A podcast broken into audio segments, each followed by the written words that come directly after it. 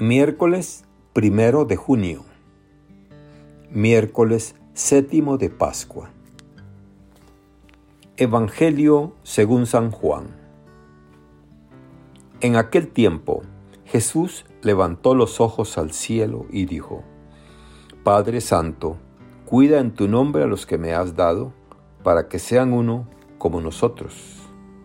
Cuando estaba con ellos yo cuidaba en tu nombre a los que me diste. Yo velaba por ellos y ninguno de ellos se perdió, excepto el que tenía que perderse, para que se cumpliera la escritura.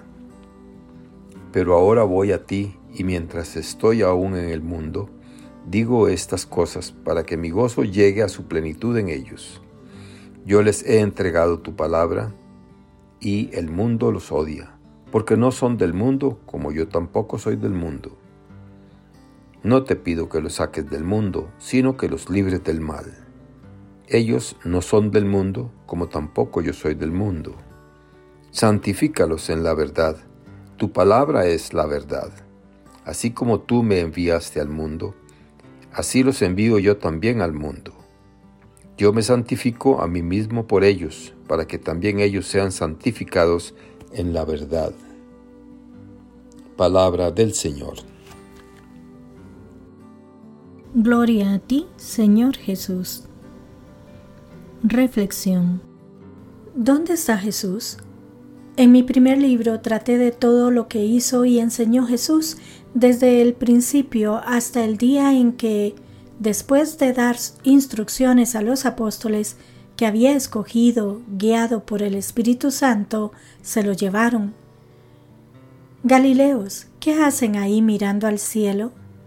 El mismo Jesús que se han llevado de aquí al cielo volverá como lo han visto marcharse. Estamos juntamente con toda la iglesia viviendo con gozo, alegría y paz este tiempo pascual y más concretamente la fiesta de la ascensión, la cual nos sitúa en la antesala de Pentecostés que celebraremos a partir del domingo próximo es sobre todo Lucas quien nos invita a encontrarnos con Jesús, a seguirle y a poner en práctica sus consejos y mandatos. La celebración de la ascensión de Jesús nos hace sentir un tanto melancólicos y abandonados. La ascensión significa que vuelve al Padre y por lo tanto deja de estar entre nosotros, nos priva de su presencia, quedamos solos y huérfanos.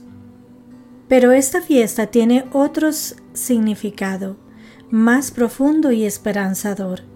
Hay que dejarse de nostalgias y orfandades. Nos dicen los especialistas en la Sagrada Escritura que la ascensión significa o es equivalente a entronización. Lo decía muy bien la carta a los Efesios lo resucitó de entre los muertos y lo hizo sentar a la derecha en el cielo, por encima de todos los ángeles, principados, potestades, virtudes y dominaciones, y por encima de cualquier persona, no solo en el mundo actual, sino también del futuro. Con esto está diciendo que la resurrección es ya con la ascensión, una victoria sobre la muerte, el pecado, la maldad, el odio, la destrucción, un mundo de odio, envidia, injusticia y opresión. Es decir, nuevamente, ascensión es victoria de Jesús y derrota del mal y todos sus seguidores. Ahora sí entendemos que Jesús está con el Padre para hacer posible que sus seguidores y la Iglesia puedan igualmente resucitar y vencer al mal en todas sus manifestaciones. Y a su vez nos deja una pregunta. Si Jesús regresó con el Padre, ¿dónde se encuentra Jesús? A través de las lecturas bíblicas podemos encontrar respuesta y caminos de encuentro.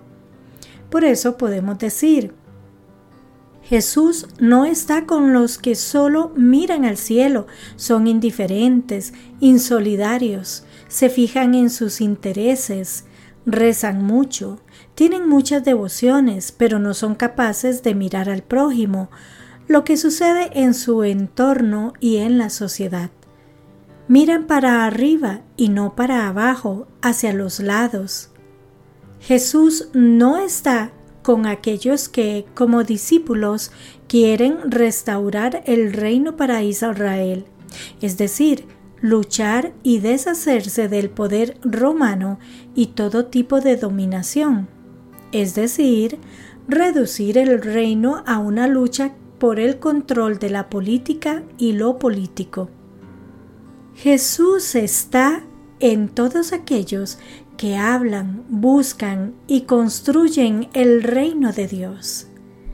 Jesús está en todos aquellos personas, comunidades, familias, parroquias que saben morir, resucitar a su propio pecado, egoísmo, indiferencia y seguridad para resucitar al amor, al servicio, a la misericordia, la cercanía y fraternidad.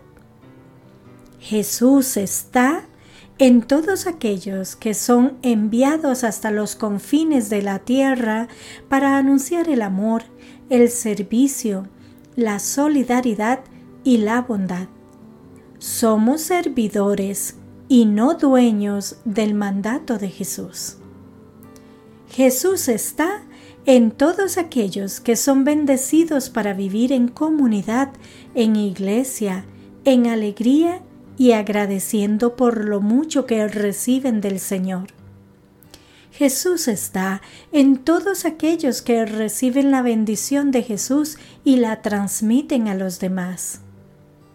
Jesús no está en el bautismo de Juan, que es de castigo, juicio y condenación. Está en los que reciben el bautismo del reino de Jesús y de la iglesia. Jesús está en todos aquellos que cuidan del rebaño, caminan con el rebaño, lo protegen, lo guardan, lo vigilan y lo defienden. Jesús no está en los lobos rapaces que se sirven de la iglesia y de la comunidad, que llevan las ovejas por los caminos de la confusión, proponiendo falsos evangelios y mesías, que dan como fruto la rivalidad, las disputas y enfrentamientos entre los hermanos. Jesús no está en aquellos que buscan en el Evangelio y la Iglesia dinero, riqueza, posición social, prestigio y poder. Por eso Pablo afirma que cuando he necesitado para mí y mis compañeros, lo he ganado con mis manos. Es decir, que no ha vivido a costa de los demás. Jesús está en aquellos que buscan la unidad, la paz, la comunidad, en los que no dividen ni buscan protagonismos, rivalidades o quieren ser superiores. Jesús está en aquellos que no se dejan moldear por los valores de este mundo, poder, dinero, imagen, seguridad, ni por las redes sociales cuando se dice que todo está bien y todo está permitido. Jesús está en todos aquellos que van, son y quieren ir a contracorriente y son firmes y robustos en su pensar, actuar y la manera de conducir su vida, que no son correa de transmisión ni de la sociedad del consumo ni del placer, terminamos agradeciendo a nuestro Dios porque ha hecho posible que con la ascensión de Jesús, que Jesús venza, domine y esté por encima de este nuestro mundo hecho a nuestra imagen y semejanza, y no a la de nuestro Padre Celestial y su Hijo Jesús. Amén, aleluya. Hoy vivimos en un mundo que no sabe cómo ser verdaderamente feliz con la felicidad de Jesús. Un mundo que busca la felicidad de Jesús en todos los lugares equivocados y de las formas más equivocadas posibles. Buscar la felicidad sin Jesús solo puede conducir a una infelicidad aún más profunda. Fijémonos en las telenovelas, en las que siempre se trata de alguien con problemas. Estas series de la televisión nos muestran las miserias de una vida sin Dios. Pero nosotros queremos vivir el día de hoy con la alegría de Jesús. Él ruega a su Padre en el Evangelio de hoy, y digo estas cosas en el mundo para que tengan en sí mismos mi alegría colmada. Notemos que Jesús quiere que en nosotros su alegría sea completa. Desea que nos colmemos de su alegría, lo que no significa que no tengamos nuestra cruz, ya que el mundo los ha odiado, porque no son del mundo. Pero Jesús espera de nosotros que vivamos con su alegría sin importar lo que el mundo pueda pensar de nosotros. La alegría de Jesús nos debe impregnar hasta lo más íntimo de nuestro ser, evitando que el estruendo superficial de un mundo sin Dios pueda penetrarnos. Vivamos, pues, hoy con la alegría de Jesús. ¿Cómo podemos conseguir más y más de esta alegría del Señor Jesús? Obviamente, del propio Jesús. Jesucristo es el único que puede darnos la verdadera felicidad que falta en el mundo, como lo testimonian esas citadas series televisivas. Jesús dijo, Si permanecéis en mí, y mis palabras permanecen en vosotros, Pedid lo que queráis y lo conseguiréis. Dediquemos cada día, por tanto, un poco de nuestro tiempo a la oración con las palabras de Dios en las Escrituras. Alimentémonos y consumamos las palabras de Jesús en la Sagrada Escritura. Dejemos que sean nuestro alimento para saciarnos con su alegría. Al inicio del ser cristiano, no hay una decisión ética o una gran idea, sino el encuentro con un acontecimiento, con una persona que da un nuevo horizonte a la vida. Benedicto XVI. Y nos dice el Papa Francisco, la oración de Jesús en la víspera de su pasión ha resonado hoy en el Evangelio. Que sean una sola cosa como nosotros de ese eterno amor entre el Padre y el Hijo que se extiende en nosotros por el Espíritu Santo, toma fuerza nuestra misión y nuestra comunión fraterna. Que Dios les bendiga y les proteja.